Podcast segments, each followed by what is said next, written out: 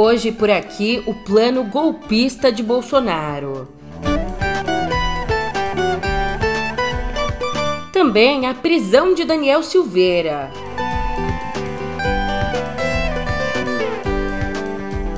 Por fim, mas não menos importante, a despedida da gigante Glória Maria.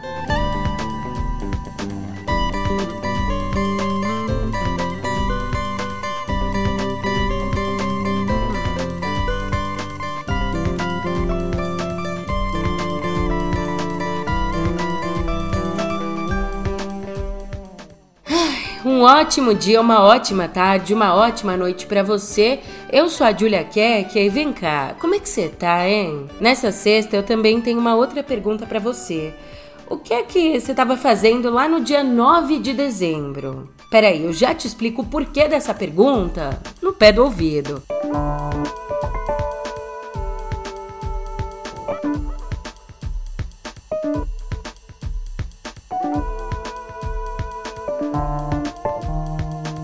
Olha, lá no dia 9 de dezembro, para ser sincera aqui, eu tava abraçada com um montão de estranho num bar, chorando a derrota do Brasil na Copa. A Copa que veio para dar um alívio pra gente depois de anos tão pesados.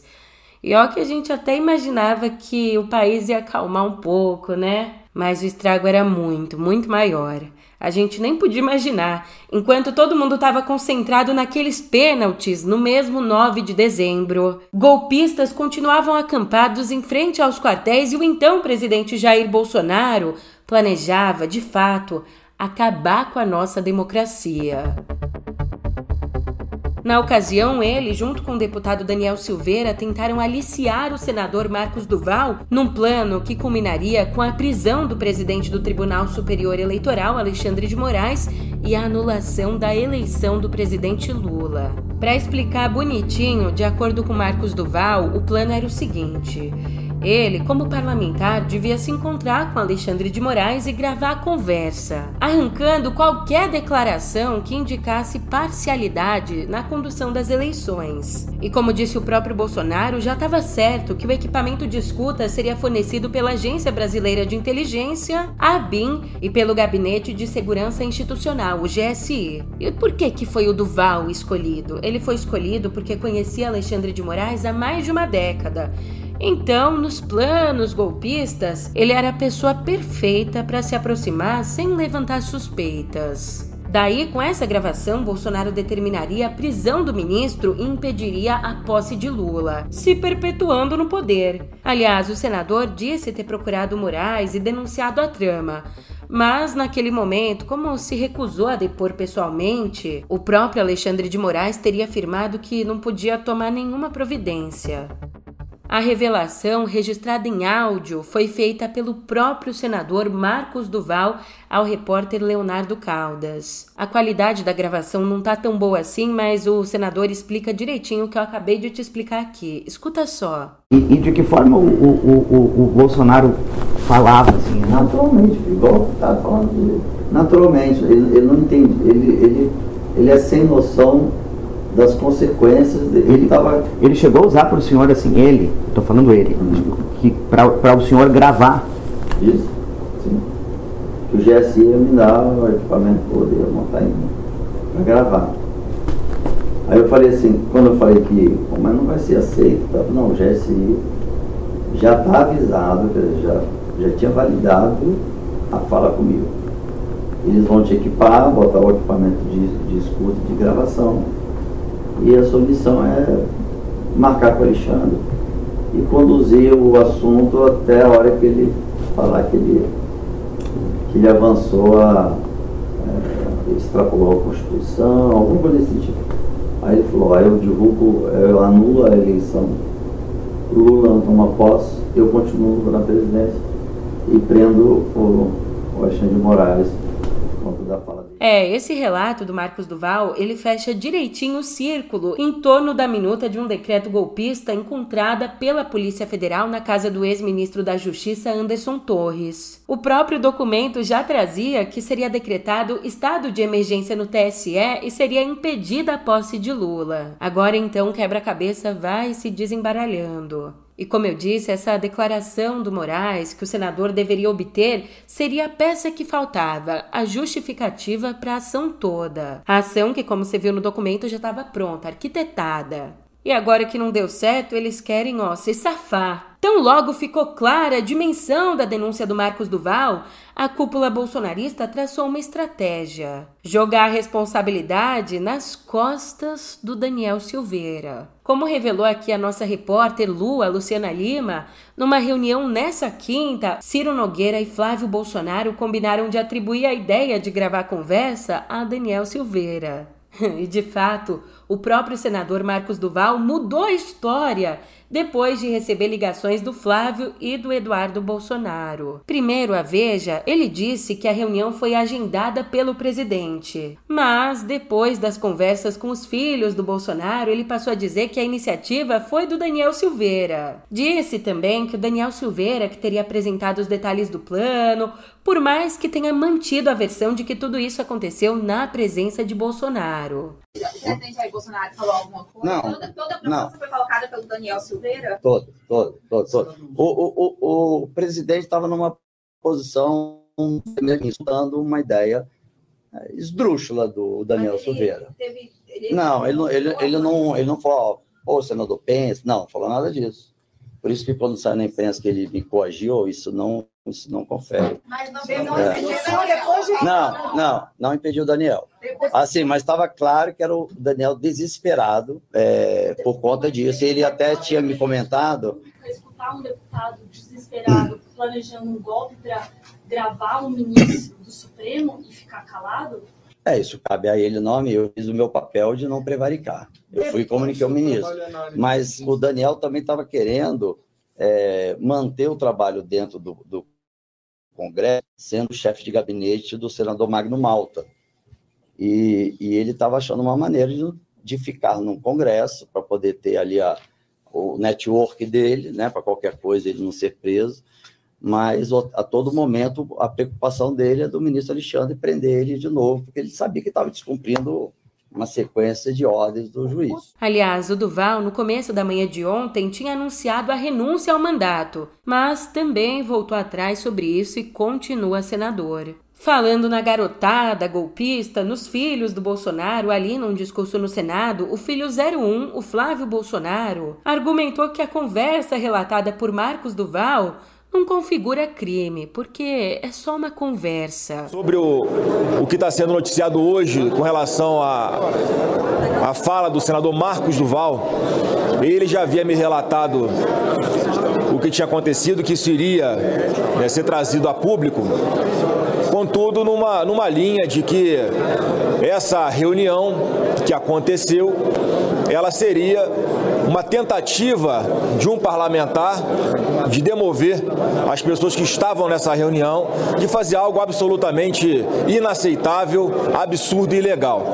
Então o que eu peço aqui, obviamente, é que todos os esclarecimentos sejam feitos, e eu não digo nem abertura de inquérito, porque a situação que foi narrada não configura nenhuma espécie de crime, mas que todos os esclarecimentos sejam feitos para que não fiquem narrativas em cima de narrativas na- no intuito de superar os fatos. O fato é que dia 31 de dezembro o presidente Bolsonaro deixou a presidência. Então só para trazer esses dois pontos, presidente. E obrigado. Já logo de manhã, o Daniel Silveira também foi acordado assim. Toque, toque, toque. Três batidinhas na porta. E aí, quem está do lado de dentro pergunta: quem é?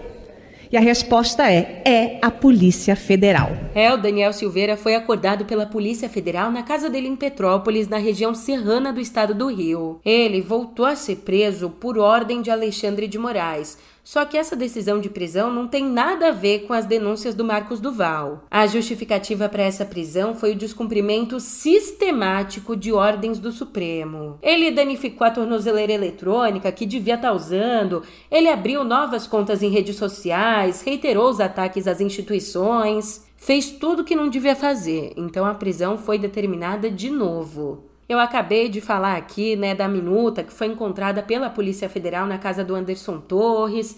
Aliás, você lembra que para minimizar essa história, O Valdemar Costa Neto, presidente do PL, o partido de Bolsonaro, disse numa entrevista ao Globo que documentos golpistas como esse podiam ser encontrados na casa de todo mundo do governo. Então, o Costa Neto teve que esclarecer isso. Ontem, em depoimento à Polícia Federal, ele disse que a declaração foi uma metáfora. 1. Um, para começo de conversa, se tratando de figura de linguagem, isso seria uma hipérbole.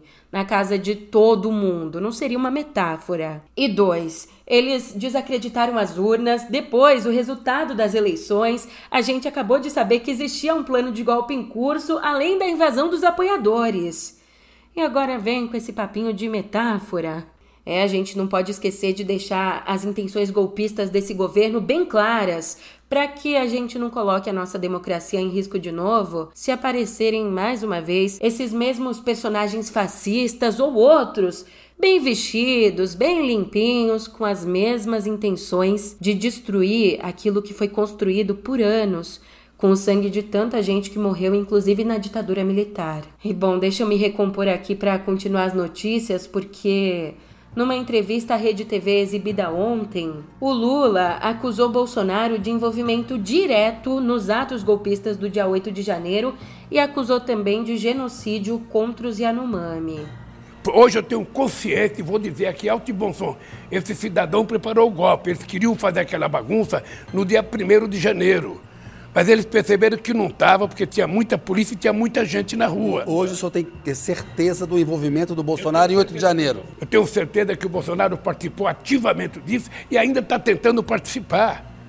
Ou seja, ele é um cidadão, um cidadão é, é quase como um psicopata, ou seja, o cidadão não pensa, ele não raciocina, ele vomita as coisas sabe, com a maior desrespeito do mundo, com a maior falta de objetividade e de sinceridade do mundo. Então eu acho que é o seguinte, ele cometeu crimes, ele ofendeu a Suprema Corte, ele ofendeu tudo que ele tinha que ofender, ele tem que responder por esses crimes. Sabe, tem que responder não na instância superior, porque é presidente da República, não. Está quase virando crime comum. Sabe, isso do Zé Namama agora, é uma, eu tenho um discurso dele, tem vários discursos dele para os garimpeiros, ele manda jogar mercúrio, ele manda invadir a terra, ele manda defecar na água, sabe? Da maior irresponsabilidade. Ele fala que as pessoas podem fazer o que bem entender. Ora, esse cidadão foi presidente da República.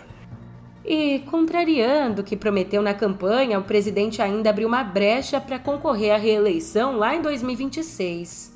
Eu, se eu puder afirmar para você agora, eu falo: eu não serei candidato em 2026 eu vou estar com 81 anos de idade, sabe? Eu preciso aproveitar um pouco a minha vida, porque eu tenho 50 anos de vida política. Isso é o que eu posso te dizer agora, sabe?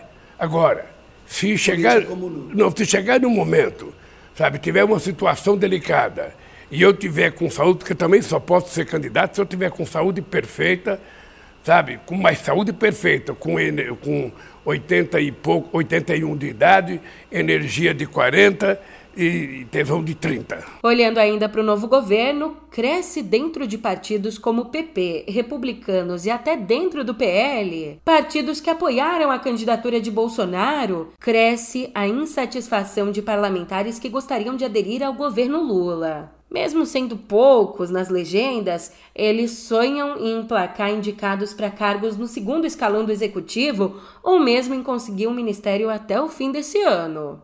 E antes de ir para a próxima editoria, a gente fala dela. Recém-saída do Senado, a ministra do Planejamento, Simone Tebet, se reuniu ontem com o presidente da Câmara, Arthur Lira, e disse que a reforma tributária, que foi apontada por Lira como prioridade, ela disse que a reforma tributária deve ser concluída em seis meses nas duas casas do Congresso. De acordo com Tebet, o processo está começando já, agora. E tanto Lira quanto o ministro da Fazenda, o Fernando Haddad, querem que a matéria seja votada pelos deputados até abril.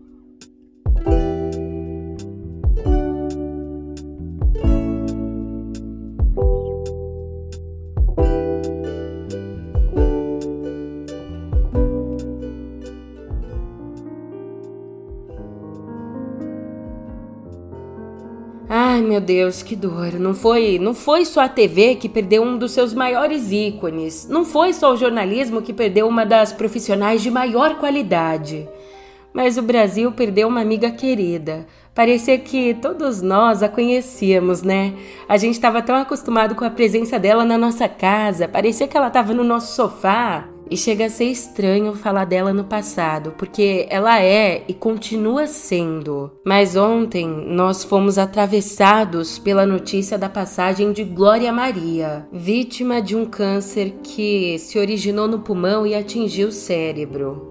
Desde que estreou como repórter na TV Globo em 1971, ela se notabilizou não só pelas reportagens e entrevistas, mas principalmente pelas barreiras que foi quebrando ao longo de cinco décadas. Filha de um alfaiate e de uma dona de casa, a carioca Glória Maria Mata da Silva se formou jornalista conciliando os estudos com o trabalho de telefonista. Então, em 1970, entrou para a Globo como rádio escuta e um ano depois estreou como repórter, cobrindo o desabamento do elevado da Avenida Paulo de Fronten. Há 10 anos, aqui neste lugar e nesta hora, eu vi de perto o drama causado pela queda deste elevado. Uma tragédia que o Rio não vai esquecer nunca. Era uma mulher preta na tela, fazendo jornalismo com seriedade e servindo de inspiração para meninas pretas de todo o país. Foi a primeira repórter a entrar ao vivo e a cores no Jornal Nacional. Isso no longínquo 1977. Aliás, ela e o cinegrafista tiveram de fazer a entrada de joelhos, usando os faróis do carro como iluminação. Daí, três décadas depois, fez a primeira transmissão em HD da TV brasileira. Visitou mais de 100 países a trabalho, principalmente para o Fantástico e para o Globo Repórter, o último programa em que participou. Olha, se teve alguém que soube viver, esse alguém foi a Glória. Sem falar que entrevistou de líderes mundiais a celebridades do pop. Também encarou a doença com o otimismo de sempre e até o fim foi inspiração. E o que não faltou para ela foi coragem. Ainda nos anos 70, foi a primeira repórter a recorrer à lei Afonso Arinos. Isso depois de ser impedida de entrar pela porta da frente num estabelecimento. Racismo é uma coisa que eu conheço, que eu vivi desde sempre. E a gente vai aprendendo a se defender da maneira que pode. Eu tenho orgulho de ter sido a primeira pessoa no Brasil a usar a lei Afonso Arinos que punia o racismo não como crime, mas como contravenção. Eu fui barrada no hotel por um gerente que disse que negro não podia entrar. Chamei a polícia e levei esse gerente do hotel aos tribunais. Ele foi expulso do Brasil. Mas é, ele se livrou da acusação pagando uma multa ridícula, porque o racismo para muita gente não vale nada, não é só para quem sofre o racismo.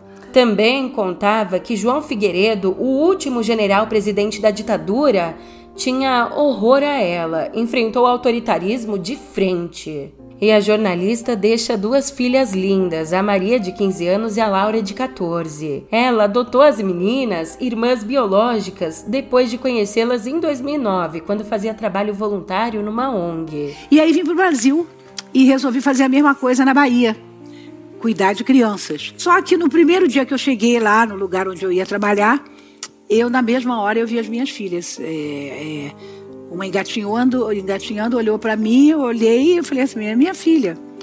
E depois a outra, que tinha 18 dias também, ela olhou para mim, estava assim no bercinho, me olhou. E eu disse, ela é minha filha também. E teve uma coisa muito curiosa, porque eu conheci a primeira, depois é, conheci a segunda e fiquei, não consegui me separar delas. E quando eu pedi para ver a situação das duas, é nessa hora que eu descobri que elas eram irmãs, que ninguém sabia, porque tinham duas crianças com o mesmo, a mãe e o mesmo Você tinha pai. as duas sem saber que elas eram irmãs. Saber.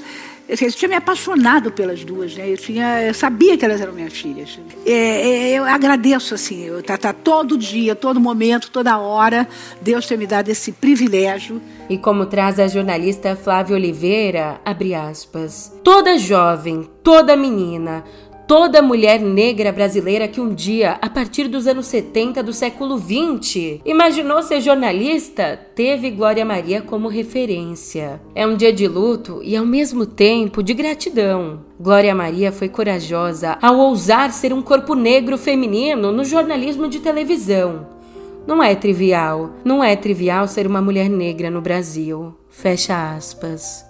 É, eu só consigo te dizer que ela viveu a vida contando histórias e agora eu vou ficar te devendo essa porque a gente que continua aqui contando histórias nunca vai conseguir contar tamanha história dela.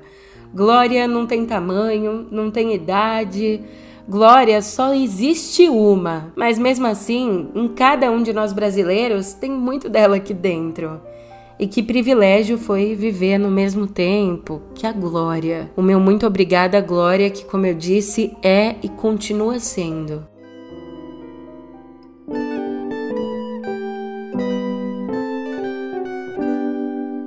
Mais uma bomba sobre a situação dos Yanomami. O governo Bolsonaro sabia, tinha ciência da falta de alimentos nessas terras desde pelo menos 2021. Pois é, ofícios encaminhados pelo governo de Roraima ao Poder Executivo, ofícios que a Agência Brasil teve acesso, eles pediam o envio de 8 mil cestas básicas para as comunidades. Só que, de acordo com o coordenador da Defesa Civil no estado, naquela época, o Ministério da Mulher, da Família e dos Direitos Humanos, então chefiado por Damares Alves, disse que não teria como ajudar com as cestas e disse também que repassou os pedidos a outros órgãos do governo. Dá para acreditar, não podia ajudar com 8 mil cestas básicas? Aliás, diante dessa situação calamitosa, dessa tragédia anunciada, o TCU está investigando agora se os 45 milhões e 100 mil reais que foram declarados pelo governo Bolsonaro para transporte aéreo e compra de alimentos para os Yanomamis foram, de fato, usados para esse fim. Os gastos são referentes a despesas do Ministério da Saúde e da FUNAI entre 2019 e 2022. Essa investigação ela atende a uma representação do senador Jorge Cajuru, que afirma ser antagônicos o valor das despesas informadas e o atual cenário da população indígena, que passa por uma das piores crises humanitárias da nossa história. Enquanto isso, na Câmara dos Deputados também está acontecendo uma movimentação. Ali, a bancada do COCAR quer aproveitar a visibilidade da situação para abrir uma CPI Ontem mesmo, os deputados começaram a colher assinaturas para aprofundar as investigações sobre o que nos trouxe ao caso que chocou o Brasil nas últimas semanas. E ó, para você entender, para pedir a CPI, os parlamentares precisam de pelo menos 171 assinaturas. 171 dos 513 deputados na casa. Então, não é por nada não, mas está na hora de você cobrar o seu deputado. Seu voto não foi à toa. Mudando um pouco de assunto, olha só isso. Um estudo com a maior meta-análise já feita sobre o vírus da Zika revelou que quase um terço das crianças geradas por mães infectadas durante a gestação, quase um terço apresenta alguma anormalidade e 4% manifestam a microcefalia. A análise publicada na revista The Lancet Regional Health Americas reuniu três estudos brasileiros com dados de 1.548 grávidas com diagnóstico da doença confirmado por exames de RT-PCR, os exames mais confiáveis, com o diagnóstico da doença confirmado antes de qualquer anormalidade ser detectada no feto. E os trabalhos que foram usados na revisão contemplam as regiões Norte, Nordeste, Sudeste e Centro-Oeste, as mais afetadas pela epidemia aqui no nosso país. Eu sei que por aqui a situação tá difícil, então quer sair um pouco da Terra?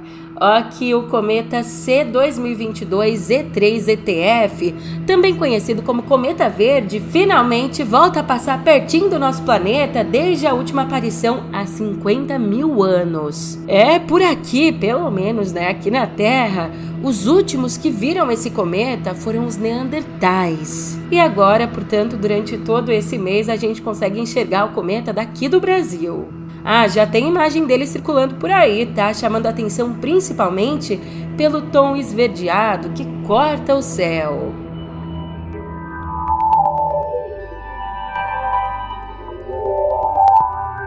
O cerco tá apertando.